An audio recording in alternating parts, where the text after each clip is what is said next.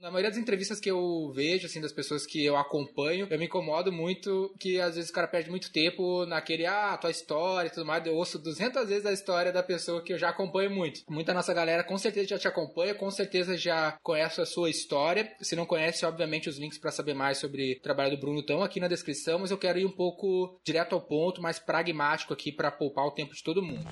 Welcome to VV Forecast, E Forecast.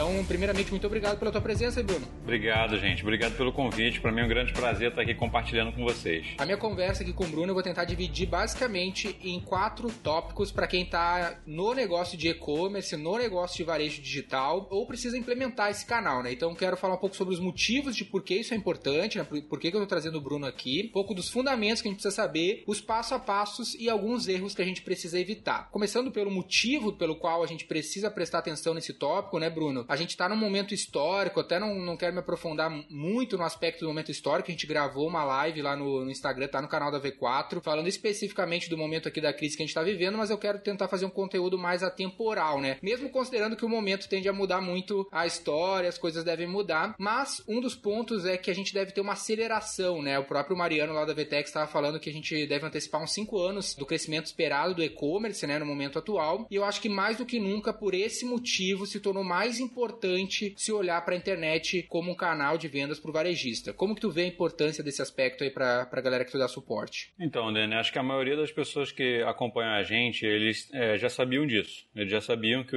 a digitalização, o e-commerce, o processo de venda pela internet era uma coisa extremamente necessária, só que o custo de oportunidades do dia a dia fazia eles adiarem algumas, né? Adiarem isso e empurrar com a barriga esse problema. Só que na situação que a gente está vivendo hoje, essa prioridade passou a ser questão de sobrevivência. Hoje, não, não, não posso mais dizer para você que, cara, é necessário você fazer digitalização, é importante você vender pela internet, é importante o e-commerce. Não é questão de ser importante ou, ou, ou, não mais. Agora é questão de sobrevivência. Se você não fizer isso, o teu negócio tem um reloginho lá, um cronômetro, que quando ele chegar a zero, o teu negócio não tem mais chance no mercado. Então é questão de prioridade, questão de sobrevivência sobrevivência nos dias atuais. Até o momento atual, antes da, da, da pandemia, né? Não sei como é que a gente vai chamar esse momento na, história, mas enfim, a gente tinha cerca ali de 5% do, do varejo tendo suas vendas oriundas da internet, né? De certa forma, isso era relativamente insignificante perante os números do varejo, porém isso tende a mudar. Como que tu enxergava esse, esse número em relação ao contexto global do varejo? Quais eram as tuas perspectivas e como que tu enxerga que isso vai mudar daqui para frente? Esse número é quando a gente olha para 5%, 4,8%, 5,1%, que são alguns dados que a gente encontra por aí sobre participação do e-commerce, a gente olha para isso e parece que é um mercado pequeno ainda, né? Mas na realidade não. O dia a dia, às vezes, faz a gente é, ter essa confusão. Só que o que acontece é que o e-commerce tem grande representatividade já, só que o processo de ir para a rua ou ir para um shopping, ele faz parte do cotidiano, ele faz parte do dia a dia do brasileiro brasileiro. Então, muitas das coisas que ele compra numa loja de um shopping ou numa loja de rua, ele poderia comprar pela internet e ele eventualmente compra pela internet. Só que por estar no shopping regularmente ou por estar andando na rua regularmente, ele acaba comprando é, de forma presencial. Essa realidade que a gente vive hoje está mudando muito os padrões de consumo. Então, nas últimas semanas, mais de 20 milhões de pessoas fizeram sua primeira compra pela internet. São pessoas que ainda não tinham a segurança, ainda não sentiram a necessidade de comprar online online e agora deram esse primeiro passo. A situação que a gente vive hoje, ela deve durar ainda algumas semanas, né? A situação que eu digo em termos de isolamento, não sei quando é que você está ouvindo esse podcast, mas a gente está gravando no período do isolamento, que obviamente você lembra muito bem. Mas durante esse período, essas pessoas que fizeram a primeira compra pela internet, possivelmente, até com quase certeza eles farão outras compras. O que vai fazer esse processo de, de, de adaptação com esse tipo de comércio né, esteja mais dentro da realidade deles. E no meio disso tudo, o, o cara que está acostumado a comprar pela internet, ele está intensificando o volume de compras dele. Então, isso vai mudar muito o e-commerce, vai mudar muito mesmo, porque é, é, muito diferente de, de algumas semanas atrás, quando a gente, é, e aí eu falando a gente, é consumidor, né? Pensa numa coisa, né? A maioria das coisas que eu compro pela internet, ou que você compra, ou que a maioria das pessoas compra, são coisas que a gente se programou para comprar. Né? Eu me programei para poder fazer uma compra na Netshoes, por exemplo, com tudo que eu preciso de material esportivo. Me programei para poder fazer uma compra na Americanas de tudo que eu preciso em relação à utilidade doméstica e coisa do tipo. Mas agora tá diferente. Para você ter uma noção, eu falando de um caso um caso meu. Eu precisei comprar, cara, uma caixinha de sal. É, é um sal grosso, importado que eu não estava achando em lugar nenhum. Eu, ele vende em algumas boutiques de carne que tem aqui perto de casa, que estão fechadas. Cara, eu entrei no Mercado Livre, achei o sal e fiz a compra de um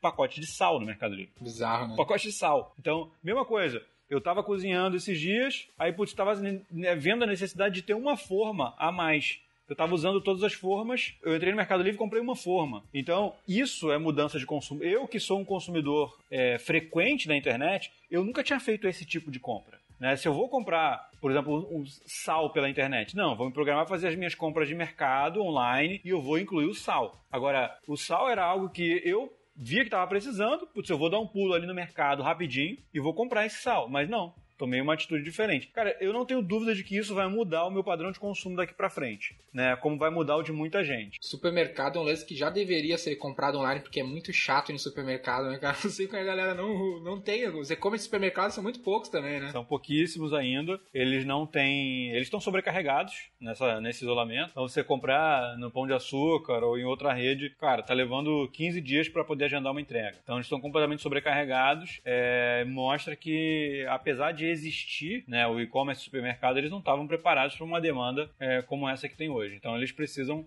investir porque isso vai mudar. Um outro aspecto, Bruno, é que o e-commerce ele pode ter 5, 6, um número relativamente pequeno de vendas online em relação ao varejo, obviamente, né, de comparar quanto tempo existe o varejo versus quanto tempo existe o mercado, também existe um necessita uma mudança de comportamento, blá blá blá. Sempre essas fontes elas têm suas diferenças, mas tem fontes que falam que 70%, tem fontes que falam que 90% das compras são influenciadas pela internet, pelas redes sociais e tudo mais. Então, mesmo que a gente não tenha a seja efetuada na internet, com certeza pelo menos 70% das compras são influenciadas pela internet. Então a gente consegue vender com a internet sempre, né? E muito varejista não estava se dando conta disso. Sem dúvida. A internet, ela é um, é um processo de, de jornada, né? Ela faz parte da jornada. Então, muitas das coisas que a gente compra numa loja, cara, a gente chega na loja decidido a comprar aquilo porque a gente já estava pesquisando antes, né? Pela internet. Uma coisa que eu acredito que vai acontecer, não sei quando, é a gente parar de ter esse tipo de comparação sobre quantos por cento relaciona ao e-commerce. Porque é, essa multicanalidade, essa integração de todos os canais, ela tá tão acelerada e ela vai intensificar tanto que a gente não vai conseguir mais identificar o que, que foi venda do e-commerce e o que, que não foi. Por exemplo, se eu faço uma compra pela internet, não pago e deixo para pagar no balcão da, da lojas americanas, né? É compra do, é venda do e-commerce ou é venda da loja? Então, é, daqui para frente, eu acredito que a gente vai, em alguns anos, deixar de ter esse tipo de comparação, né? Porque vai ser cada vez mais difícil a gente fazer essa, essa separação. Eu concordo muito com, contigo nesse aspecto, porque no, nos Estados Unidos se fala mais num conceito que é o do no linear marketing, né? Que o marketing não é mais linear. Sim. O marqueteiro que está acostumado a ver o funilzão, assim, ah, começa, invista um anúncio aqui, vende ali, isso tende a não existir mais. A questão está muito mais não linear, né? Tu, várias coisas influenciam no processo chamado de decisão e a atribuição da conversão cada vez se torna algo mais difícil. Eu estava até fazendo um refazendo meu plano de mídia pro, pro quarter agora, na virada, né? Que a gente tá gravando bem no início de abril. E eu tava vendo isso. Eu, pô, eu tô investindo muito mais no Facebook, mas na real, uh, o YouTube, que é onde eu tenho, faço bastante conteúdo e tudo mais. Eu invisto pouco em mídia no YouTube, mas eu tenho certeza que aqueles pouco que eu invisto influencia muito nas minhas compras, em quem toma a decisão, porque o valor que a pessoa enxerga e tudo mais, então é difícil tu fazer essa atribuição do, da, da última conversão, sabe? É, tá cada vez mais difícil isso. É, eu tive lá nos Estados Unidos recentemente e eu fiquei prestando muita atenção em como que a Amazon tem feito publicidade, né? E pelas coisas que eu percebi, é, eu não duvido que a Amazon esteja simplesmente ignorando né, o traqueamento de, de, conversão, porque eles têm investido muito em mídia é, convencional, né, mídia física, sem qualquer tipo de traqueamento. Então, o fato de você comprar via Prime, é, vi vários outdoors nesse sentido, outdoors, cara, se fosse cinco anos atrás, eu jamais ia imaginar que a Amazon ia investir em outdoor. Né? E não é outdoor para divulgar um produto ou uma categoria. É outdoor para divulgar o Amazon Prime. Se você for é, assinante do Prime, você vai receber em dois dias. Você vai receber em 24 horas. Então, é esse, eu vi muitos desses anúncios. E são anúncios que não são nem um pouco voltados para conversão. Nem um pouco. A própria Netflix, no Brasil e São Paulo, tem um monte de anúncios de Netflix em Buzzdoor e coisa do gênero. Aqueles pontos de ônibus. É. Né? Então tá, eu acredito que essas grandes marcas já não estejam mais olhando para esse ponto de, de last click. Outro aspecto que eu acho que é um motivo também para se estar atento a esse caso, nosso ouvinte que não esteja convencido, é a questão da diversificação de canais. Acho que esse, esse assunto ele era pouco falado, de certa forma, até ontem, mas agora, mais do que nunca, o trauma vai fazer com que as pessoas tenham essa pauta como uma das pautas principais dos seus negócios, que é a diversificação de canais. Eu tenho um cliente, fechei um cliente agora, semana, que tem 350 lojas físicas, é líder de mercado no, no setor, porém, ele só tinha as lojas físicas, só tinha esse canal, não tinha mais nenhum canal, e agora agora, cara, zero de receita, simples assim. Não tem mais nenhum canal, não é necessariamente um e-commerce que eu acho que ele deveria ter. Ele não tem um televendas, não tem um delivery, não tem nada, era só loja em shopping. Fechou todas as lojas de shopping, Aí fudeu, complicou. 0% de receita. Eu acho que esse é um motivo forte, né? Sem dúvida. E, cara, a gente tá vendo aí várias empresas trabalhando muito para poder se reinventar. Eu tenho pesquisado, tenho conversado com muita gente e tenho aprendido muita coisa nova, cara. Eu tenho visto muitas coisas interessantes. Até um caso que vou contar para vocês dois casos que eu vi. É, uma das minhas preocupações né, em relação ao varejo no, nas últimas semanas era como que o mercado de, de chocolate estava se virando para poder, que a gente está às vésperas da Páscoa, é um mercado que aguarda o ano inteiro por essa data e passar um ano sem poder vender chocolate na Páscoa deve ser uma coisa realmente terrível para esse mercado. Fui pesquisar para ver o que eles estavam fazendo, cara, e vi coisas muito interessantes, né? As redes meio que pegaram aquele livro de regras do franqueado, né? Colocaram de lado abriram para as franquias se posicionar em rede social. Então, hoje, eu não sei se depois da Páscoa tá assim, mas hoje, se você pesquisar no Instagram, procurar por Copenhagen, você vai ver mil Copenhagens. Cada loja montou seu Instagram e tá com a sua, sua estratégia de guerra ali né, vendendo via Instagram, vendendo via WhatsApp, né, que são os recursos que ele tem. Eles não podem montar uma loja virtual da franquia, mas ele pode vender via rede social livremente agora, coisa que não podia. Outra coisa que, que eu vi eles fazendo é a rede, né, usando a loja virtual como um todo e, despalha, e despalhando, espalhando, né, disparando pedidos para as franquias. Então, é, a gente teve um caso de um teste que a gente fez, de uma compra que a gente fez na Cacau Show em pleno sábado à tarde, pelo site da Cacau Show, não foi via WhatsApp, não foi falando com ninguém, foi uma compra realmente automática feita no site, que foi entregue em 27 minutos aqui no Rio de Janeiro.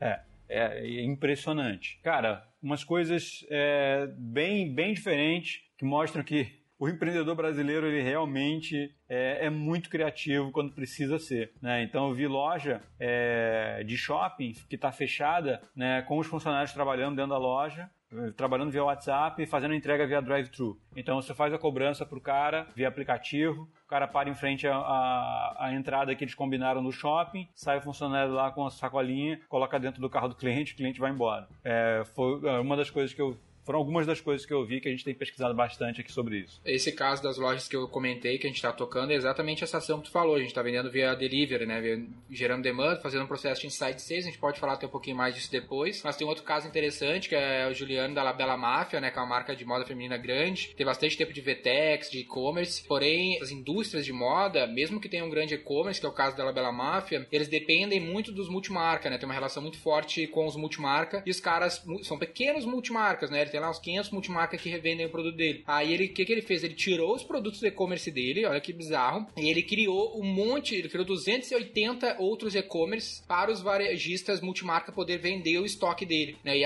abdicou de vender o dele para fortalecer os lojistas lá na ponta e a, gente dando suporte para rodar isso junto com, com esses lojistas que toparam. Aí tava traqueando isso via cupom, né? Cada multimarca tinha seu cupom. Não, tinha o seu site, aí que tá, ele criou 200... Tinha ele, seu site. Ele fez tipo um espelho do e-commerce dele, porém com o link do cara, entendeu? E aí o varejista podia divulgar, fazer ad, o que fosse. Bem interessante. Aí, muito claro para nós por que a gente tem que estar atento a isso, mais do que nunca. E agora eu gostaria de falar um pouquinho de alguns fundamentos que a gente precisa estar em mente para fazer isso dar certo, né, o Bruno? A gente conversou um pouco já em outros momentos, mas acho que é legal evidenciar pra galera. O que que tu vê, assim, como premissas para um e-commerce dar certo, no teu ponto de vista, na tua experiência, que tem aí mais de 30 mil alunos que já tentaram encarar esse universo junto contigo? Ah, algumas coisas, né? Primeiro é ter uma, um mindset né, na empresa, uma mente voltada para o varejo online, né? Que ele tem algumas premissas diferentes do físico algumas relacionadas a estoque, a produto, a preço. Então é você fazer uma nova pesquisa de mercado, que aquela pesquisa de mercado que você tem da tua loja física, ela não serve para o e-commerce você tem concorrentes diferentes no e-commerce, você tem preços diferentes, então tem que fazer uma nova pesquisa para você entender como se posicionar de fato naquele mercado, independente de você ter uma marca conhecida ou não. É, as ferramentas certas para que você consiga trabalhar de forma automatizada e que não tenha problema de operação, que é muito comum. Tá? Então, um ERP que seja adequado para o e-commerce, onde você consiga gerenciar estoque, onde você consiga gerenciar vários canais de venda diferentes, onde você consiga concentrar né, os cadastros, o estoque, gerenciamento de preço numa ferramenta só e que ela se comunique com todas. É uma loja virtual que seja rápida, que seja integrável com meio de pagamento, com meio de logística, né, para o cara poder divulgar ela de forma segura, né? E sem a preocupação de, de que se o cliente vai chegar lá e não vai conseguir comprar. E uma estrutura de marketing bem elaborada, né? Uma audiência, você ter audiência é fundamental no, no e-commerce, você pegar essa audiência, engajar, se relacionar com ela, produzir conteúdo, pegar os seus produtos, conectar com os conteúdos que você produz, para que você tenha para quem vender, né? Para que você consiga movimentar essa audiência, fazer ela comprar de você, fazer ela indicar outros clientes, né? mapear através dessa audiência, mapear influenciadores que fazem sentido né, para o teu público, e começar a divulgar o negócio. Massa, cara. Um dos pontos que tu falou aí que eu acho que é interessante, até tem uma biblioteca bem do meu lado aqui no História da V4 com, com um livro na mão, se chama Position, que é um livro bem, bem old school do marketing. Né? Esse, esse tópico de fundamentos a gente sempre traz, às vezes, umas questões que são bem old schools, que às vezes a gente quer uma no, um novo hack, né? Aquela coisa nova, mas a gente precisa passar um pouco por esses fundamentos, que é um pouco do que tu falou do varejista que está indo pro digital, né? Que já tem alguma operação consolidada, que esse é o, é o cara que precisa mudar a mentalidade verdade, pro cara que tá começando já fica um pouco mais fácil dele pensar nesse position, nesse reposicionamento da marca dentro desse, dessa circunstância, desse contexto que é diferente do contexto que ele tinha da loja física. Se eu abrir uma loja aqui, eu tenho um X números limitado de competidores, um X público-alvo. Se eu tô montando uma loja virtual, eu tô em outro contexto, é outro número de, de competidores, é outro número de possíveis consumidores e tudo isso tem que ser avaliado, porque algo que eu abri aqui na rua pode dar muito certo e pode dar totalmente errado online, porque muda esse contexto, eu preciso adaptar o meu produto, o meu posicionamento para esse contexto. Né? Um exemplo que eu tenho muito bom, até do Rio de Janeiro, já te contei, é um cliente nosso que, cara, ele, a gente pegou, ele vendia uns 80 mil por mês, ele deve estar vendendo uns 900, 1 milhão de reais por mês agora, uns 18 meses depois que a gente abraçou o projeto, porque ele tinha esses fundamentos muito, muito claros, Bruno, que era, primeiro ele importava o produto dele, tinha o produto diferenciado e o preço muito bom, e segundo aspecto, ele estava no Rio de Janeiro, ou seja, a distribuição dele era muito boa, versus um outro cliente que, por exemplo, está no Rio Grande do Sul, num mercado, por exemplo, de eletrodomésticos, e estou competindo com o Magazine Luiza, com quem tem endividamento, estoque, pode fazer preço, e ele não conseguia competir, mesmo sendo uma empresa muito grande aqui no Sul, porque aquele posicionamento que ele tinha aqui não encaixava no ambiente digital. Faz sentido para ti? Total. É, às vezes você montar um negócio para poder atender o teu bairro, né, aquele raio geográfico que está ali, você tem viabilidade para isso, mas no e-commerce você tem que estar tá pensando nos principais mercados. É, e é um erro comum, tá, Denner? O cara achar que, não, eu vou montar o e-commerce, mas eu vou vender aqui primeiro para minha região, né? Eu vou vender aqui primeiro para minha cidade. E às vezes o cara tá lá no interior, mas é, não é por aí. No e-commerce,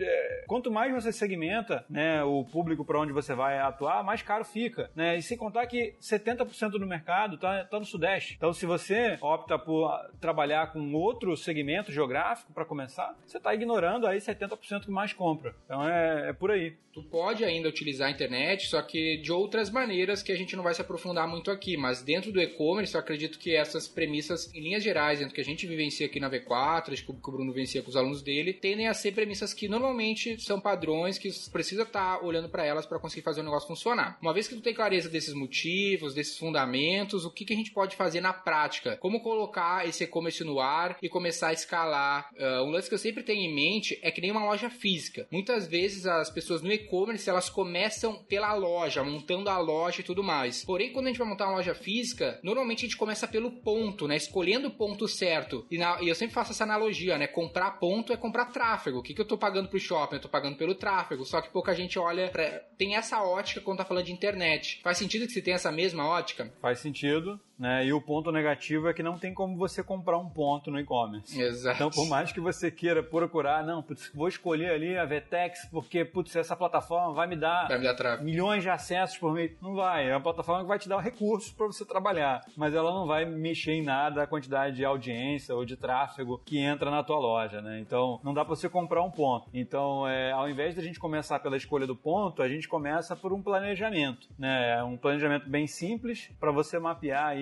é, o, o mercado que você quer atingir, o público que você quer atuar, quais são os problemas que você pode resolver do teu público, né? Quem são os fornecedores que você vai trabalhar, seus fornecedores atuais vão atender o e-commerce. Tem muito lojista físico que trabalha com marcas que não tem uma política de preço exclusiva para o e-commerce, mas em contrapartida tem outras que têm uma política de preço rigorosa para o e-commerce, então vale a pena você fazer essa pesquisa também, para que você consiga escolher um nicho e saber para quem que você vai vender, saber qual o público que você vai vender e saber quem vai te fornecer isso. Né? E aí, partindo disso, você parte para construir uma estrutura. E para começar, a gente recomenda uma estrutura mínima viável de negócio, Denner. Então não, não necessariamente precisa começar pela loja virtual. O cara pode começar vendendo através de uma landing page conectada com um link de pagamento, começar a vender através de marketplaces, mapeando quais são os marketplaces que já têm audiência, já têm demanda pelo produto que ele trabalha, né? E também atuando em redes sociais, o que é fundamental. O WhatsApp também pode ser uma ferramenta muito boa de venda é, e de relacionamento com o cliente para quem está começando. É, o WhatsApp é legal, WhatsApp Direct ou Messenger, que tu consegue articular campanhas dentro do Facebook, do Instagram, que vão gerar direto, vão gerar pessoas enviando direto a mensagem. Então tu poupa ter que construir um ambiente que mal ou bem não é algo fácil de se construir um ambiente, né? Apesar que a gente tem opções muito boas como a loja integrada,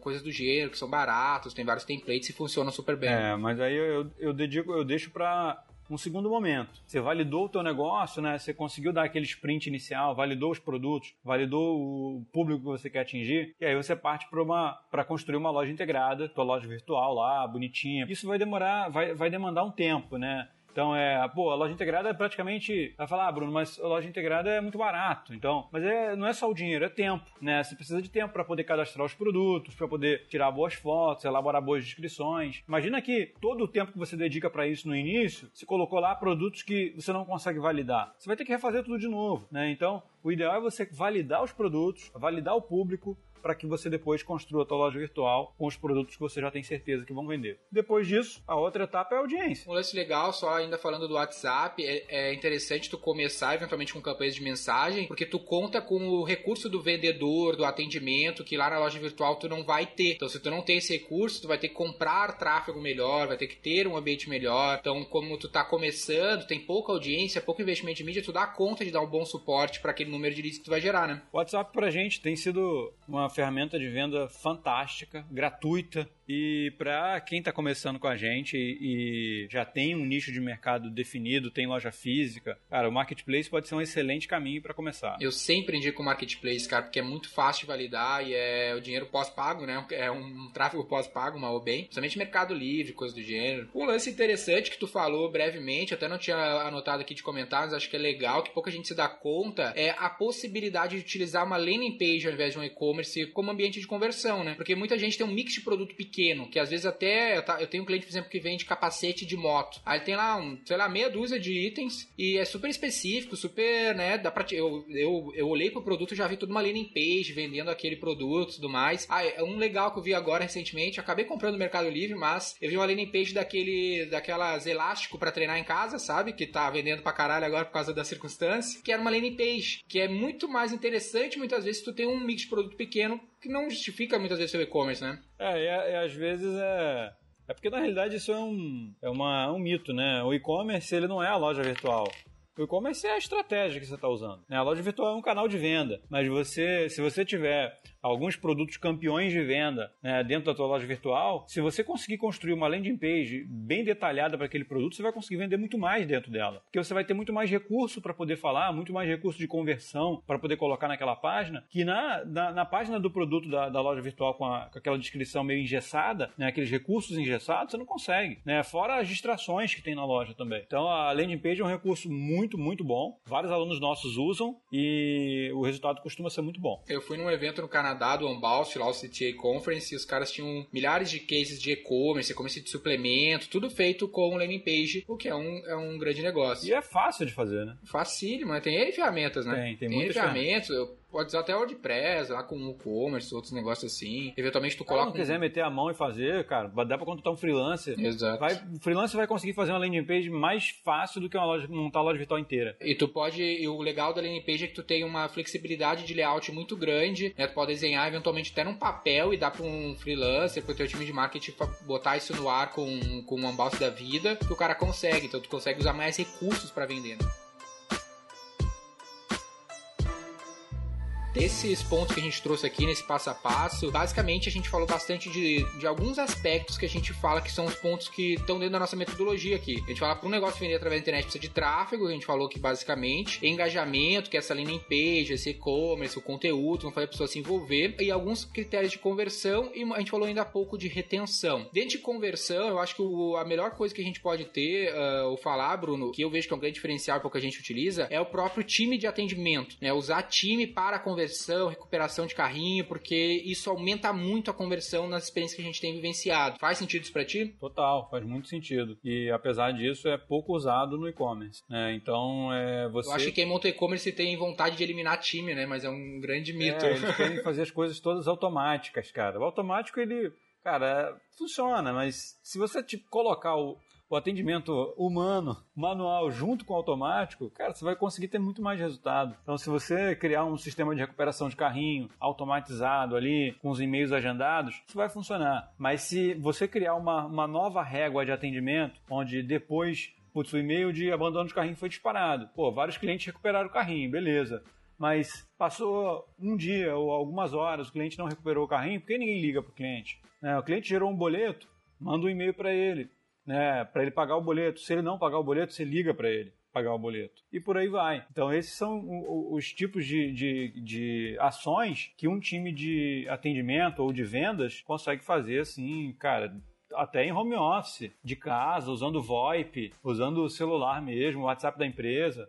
Muito simples. É, o VoIP é um recurso também que muita gente, pouca gente se liga, mas é super velho, né? O VoIP, que é poder fazer ligação pelo, pela, pelo computador, gravar ligação, o teu time escutar, é quase montar um time de telemarketing, que é algo que, cara, mal ou bem funciona. Inclusive, aqui no próprio feed, a gente tem um episódio que eu gravei com um brasileiro que trabalha na Zappos, lá em Las Vegas, e ele conta, né? Pouca gente se liga porque que a Zappos saiu da Califórnia e foi para Las Vegas, e ele fala, é pra conseguir profissionais de atendimento, porque tem muita galera do turismo e tudo mais na região lá de Las Vegas, eles compraram compraram a cidade, patrocínio praça, tudo que é negócio para conseguir muitos funcionários. Tem uns mil funcionários só em Las Vegas para trabalhar tanto conversão, mas mais do que tudo a questão da retenção, que é um aspecto que eu, quando comecei a trabalhar com e-commerce, eu só olhava para esses três primeiros pilares, Bruno. Eu olhava para tráfego, engajamento e conversão. Mas eu não conseguia dar lucro pro maldito do e-commerce porque custava muito caro trazer aquele cliente e eu não retia. Que você não focava na retenção. Exato. As apps, retinha os clientes. É, as apps, ela fala que, cara, eles, eles não investem muito em tráfego para reter cliente porque eles conseguem na experiência e no atendimento reter o cliente. Como que tu vê a importância desse, desse pilar e o que, que a pessoa pode fazer para conseguir ampliar o lifetime do cliente? Ah, cara, é extremamente importante. Extremamente importante porque a realidade que a gente vive hoje é uma realidade de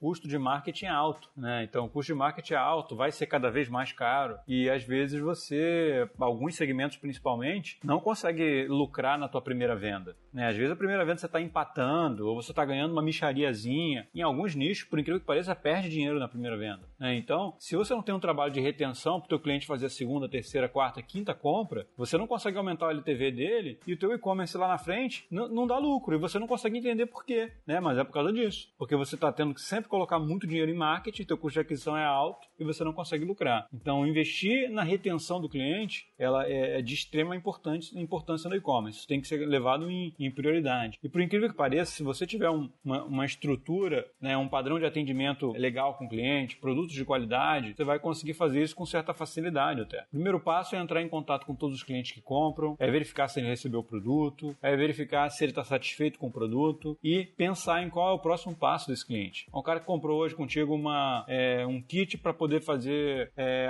atividade física em casa, que ele está na quarentena. Beleza, esses equipamentos que o cara compra pra usar em casa, a gente sabe que não são tão duráveis quanto da academia. Quanto tempo você precisa entrar em contato com ele para pedir para ele, sei lá, comprar novamente esse kit ou comprar outros equipamentos para ele poder usar em casa? Depois que ele voltar para academia, será que ele vai precisar comprar um tênis novo? Será que ele vai precisar comprar um, um outro tipo de equipamento, de acessório? Então é, é, é você sempre pensar na, na, vida do teu cliente como uma jornada de compra, né? Como que essa jornada encaixa dentro da vida dele? E se você fizer isso e tiver um time de atendimento que, é, ao mesmo tempo que existe aquela automação de disparo de e-mail, de disparo de mensagem de WhatsApp, mas tem também um humano entrando em contato com o cliente para poder pegar o feedback dele e tentar levar ele para o próximo degrau da escada, cara, isso traz muito retorno e é o segredo dos e-commerces que lucram muito. Um outro fundamento que eu acho que ajuda nesse aspecto da retenção é o próprio mix de produto, né? Eu tava pensando agora que eu comprei essas, esses elásticos para treinar em casa e eu, putz, provavelmente vou comprar isso uma vez na vida, não sei se vou usar muito, porque depois da quarentena o cara meio que larga esse tipo de coisa. E eu tava pensando que no, na, era uma landing page com um único produto e até agora eu não recebi nenhum, nenhum tipo de follow-up ou nada do gênero. E eu tava pensando porque eles poderiam ter me vendido eventualmente algum tipo de conteúdo junto, né? Eles poderiam ter ampliado o mix de produtos, ter vendido, sei lá, assine aqui, tem um conteúdo para te ver como treinar com esse negócio aqui. Daqui a pouco até algum tipo de outro serviço de acompanhamento, tem uma N universo de produtos dentro do, da, do universo do fitness, até de infoproduto mesmo, poderiam ampliar o mix, né? É, com certeza. E é, é pensar na jornada. É o cara pensar, putz, esse cara comprou esse elástico, será que ele tem um colchonete em casa para poder, ou ele vai ter que deitar no chão para fazer abdominal, para fazer flexão? Será que ele tem aquele suporte para poder fazer flexão? Então é pensar no próximo passo, pensar na jornada do teu cliente como uma escada, né? Cada compra é um, é um degrau dessa, dessa escada.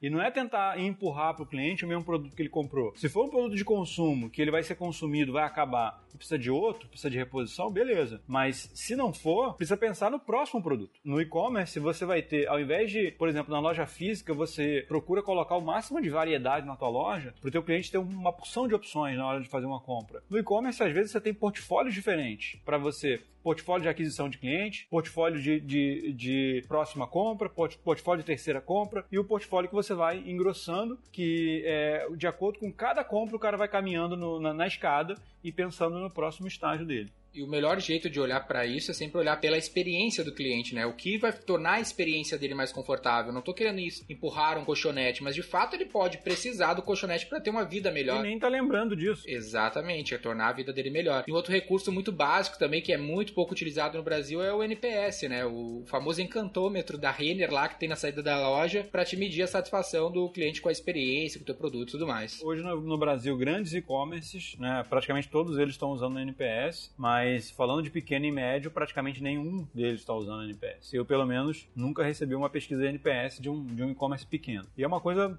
bem simples de se fazer, né, Dani? Dá para fazer via Google Forms, se você quiser. Né? Basicamente, você é, vai ter um, uma métrica, né, que é mundialmente conhecida de satisfação do teu cliente e saber se o teu time de atendimento está conseguindo atender bem o cliente, reverter os casos de problema, e manter ele satisfeito. Porque pelas regras do NPS, né, pelo conceito do NPS, os únicos clientes que vão voltar a comprar com você ou indicar outros são clientes que te dão uma nota de 9 a 10. Né? Ou seja, são clientes que estão satisfeitos ou extremamente satisfeitos. Então, se você tem aí um padrão de atendimento de nota 7, de nota 8, que é o neutro, ou de nota 6 para baixo, que são os detratores, você está, ao invés de construindo uma uma rede de clientes, você está simplesmente vendendo para pessoas que não vão comprar novamente de você e nem vão te indicar outras pessoas. E podem até falar mal de você. Uma outra metodologia que eu acho que é legal do pessoal ter para completar, ser complementado ao NPS, depende muito do teu setor, mas falando de retenção, é o Must Have Score, né? Que é tu tentar medir como o cliente se sente, vamos dizer assim, dependente da tua solução. O melhor exemplo que eu tenho é sempre o a SAP.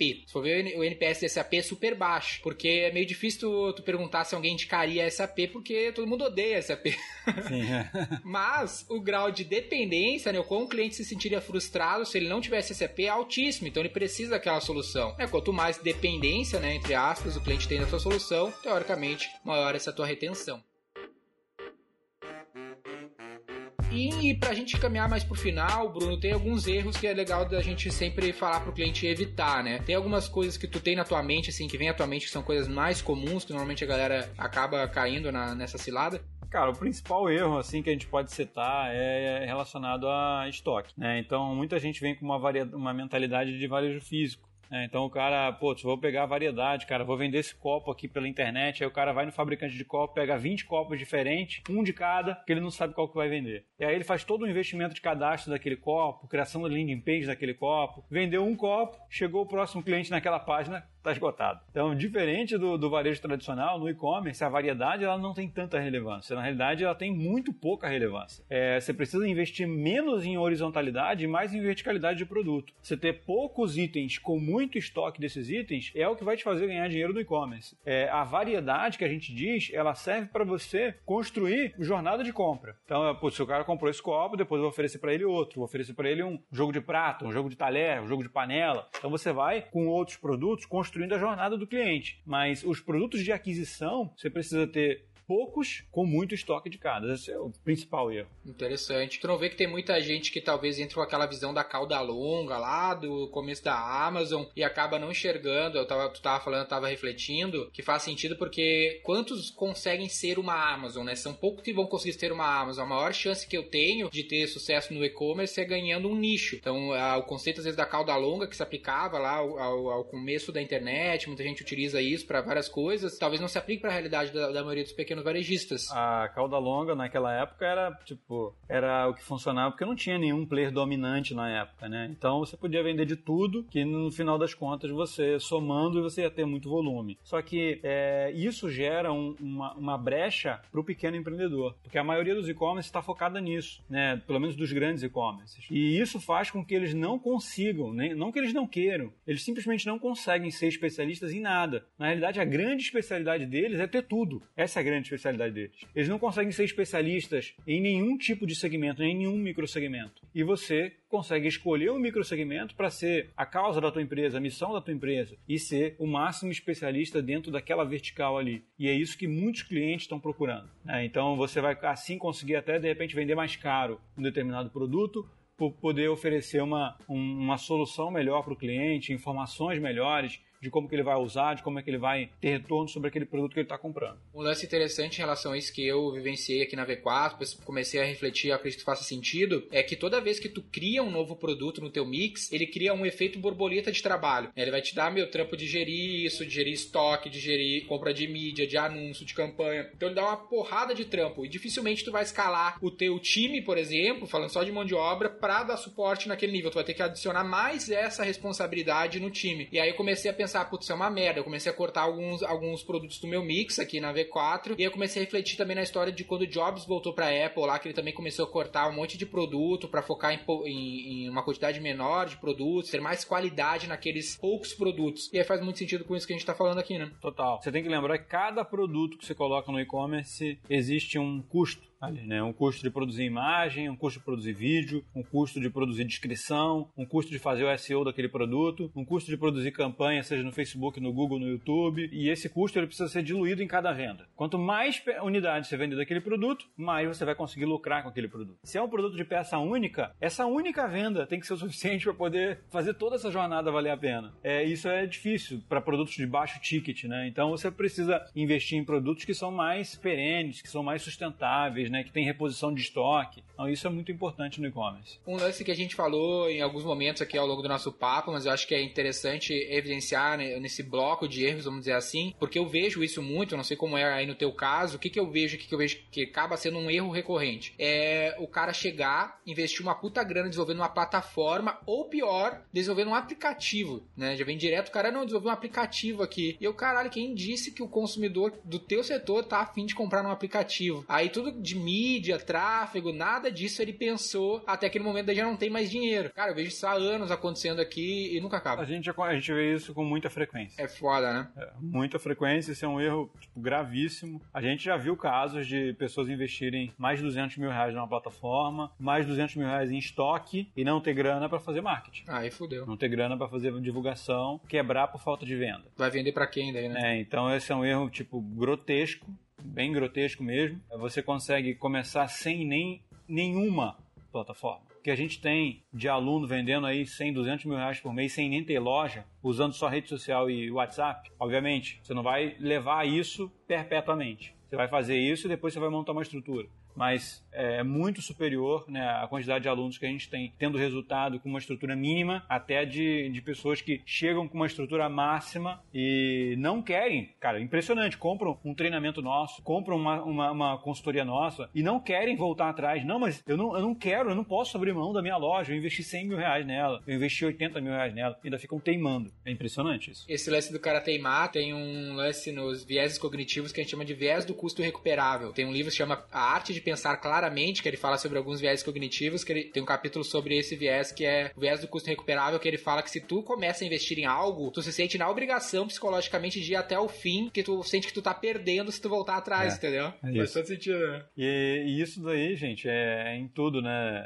Eu tava lendo um livro recentemente sobre, o, sobre investimentos, né? Em bolsa, por exemplo, né? E o livro, é, o livro era feito. O livro foi escrito por um. Eu esqueci o nome do, do autor, mas é um, um dos caras, um dos gurus de, de, Wall Street do passado, né? Da, da geração passada. E nele, ele defende coisas que para mim faz muito sentido, mas vão totalmente contra o que vários especialistas hoje estão falando. Né? Que muita gente hoje está falando de você comprar, fazer investimento e segurar para longo prazo. Então o negócio cai 90%, mas você não vende. Né? Só que o cara não. O cara você coloca um stop. Existe um mecanismo chamado stop stop. Então eu tenho um ativo a tanto, se aquele ativo caiu mais de 5, 6%, estopou, eu vendi e depois nem que ele compre de novo depois, mas é o stop. Ele protege, ou seja, se eu estou perdendo, eu vou dar uma, um limite para aquela perda. E se nos negócios você não colocar um limite para os investimentos que você faz errados e perpetuar naquilo, vai chegar um momento onde você vai pro fundo do poço. É, um stop loss tu tem que ter em todo, todo tipo de tudo. investimento, faz todo sentido. Tem que ter stop loss em tudo.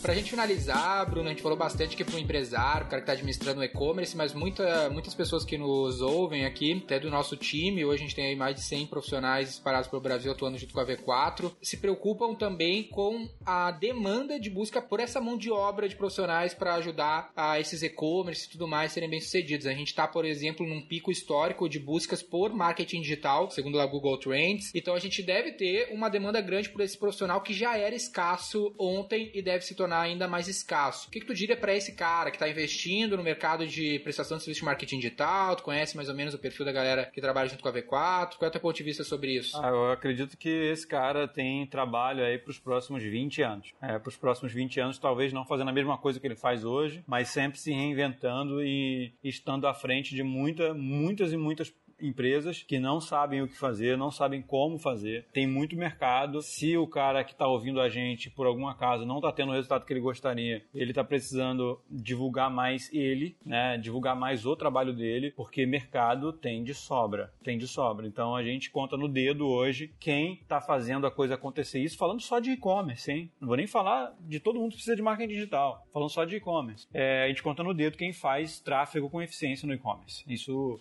Tô nem falando de, de profissional, tô falando de empresa. Né? Conto no dedo as empresas que faz é, tráfego com eficiência no e-commerce. Eu conto no dedo as empresas que faz um trabalho de influenciadores com eficiência no e-commerce. Se a gente for pro mercado de PME, ainda por cima, putz, aí a coisa fica ainda mais feia. É, praticamente você não vê ninguém fazendo nenhum trabalho decente. Então a gente vê uma porrada de restaurante fechado, uma porrada de loja fechada, galera reclamando, mas, cara, como é que esses caras estavam sem fazer nada? Às vezes eles estavam porque não encontraram profissional até hoje, né? E tá realmente escasso. Agora, você que é profissional desse mercado tem que aparecer mais e mais a evento, e mais a evento. É difícil nos dias de hoje, né? É. Em breve você vai poder novamente. Talvez quando estiver ouvindo, né? E a evento, e se evento não for possível para você, começar a se posicionar com conteúdo na internet, né, Denis? É. Né, mostrando um pouco do teu trabalho, pegando depoimento de clientes, né, criando uma, um perfil no, no, LinkedIn ou em redes sociais, em outras redes sociais, para se posicionar e estar tá onde os clientes estão pesquisando. Fazer para ti aquilo que tu fala que deve ser feito para os outros, né? Exatamente. Esse é o problema do, do publicitário. Por que pareça, esse é um erro que muita gente comete, cara. É, isso aí é a escola das agências, cara, que não funciona, que os caras caras nunca fizeram seu próprio marketing. Aqui na V4 a gente sempre trabalhou muito para fazer o nosso próprio marketing, a ponto da gente rapidamente não dar conta da demanda, né? Como, como tu bem disse, não falta demanda de empresas precisando dessa solução, sempre faltou profissionais. Então nosso gargalo sempre foi esse profissional, foi por isso que a gente criou a franquia da V4. Então o profissional que está nos ouvindo, ele pode encontrar na franquia da V4 essa opção de atuar junto com os nossos clientes, obviamente mediante todo um treinamento, certificação para o cara poder se tornar esse franqueado e aí delegar, vamos dizer assim, o trabalho da venda para V4 e assumir a operação junto com os outros cento e poucos franqueados que a gente tem aí pelo Brasil.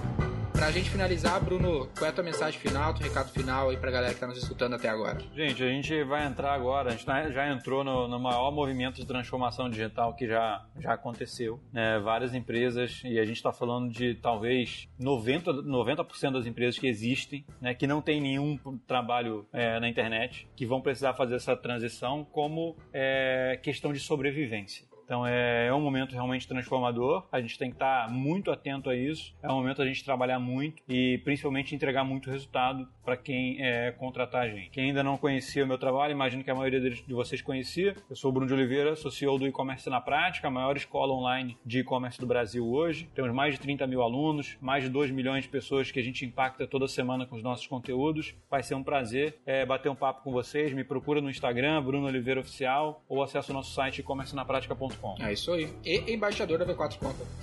Exatamente, embaixador da V4 Company e pra gente sempre um grande prazer estar com vocês aqui. Cara, muito obrigado pela tua presença e até a próxima. Obrigado, Daniel. Grande abraço. Para saber mais sobre como a V4 pode ajudar o seu negócio, ou você que é profissional de marketing digital e quer saber como ser nosso parceiro, acesse v4company.com e saiba mais.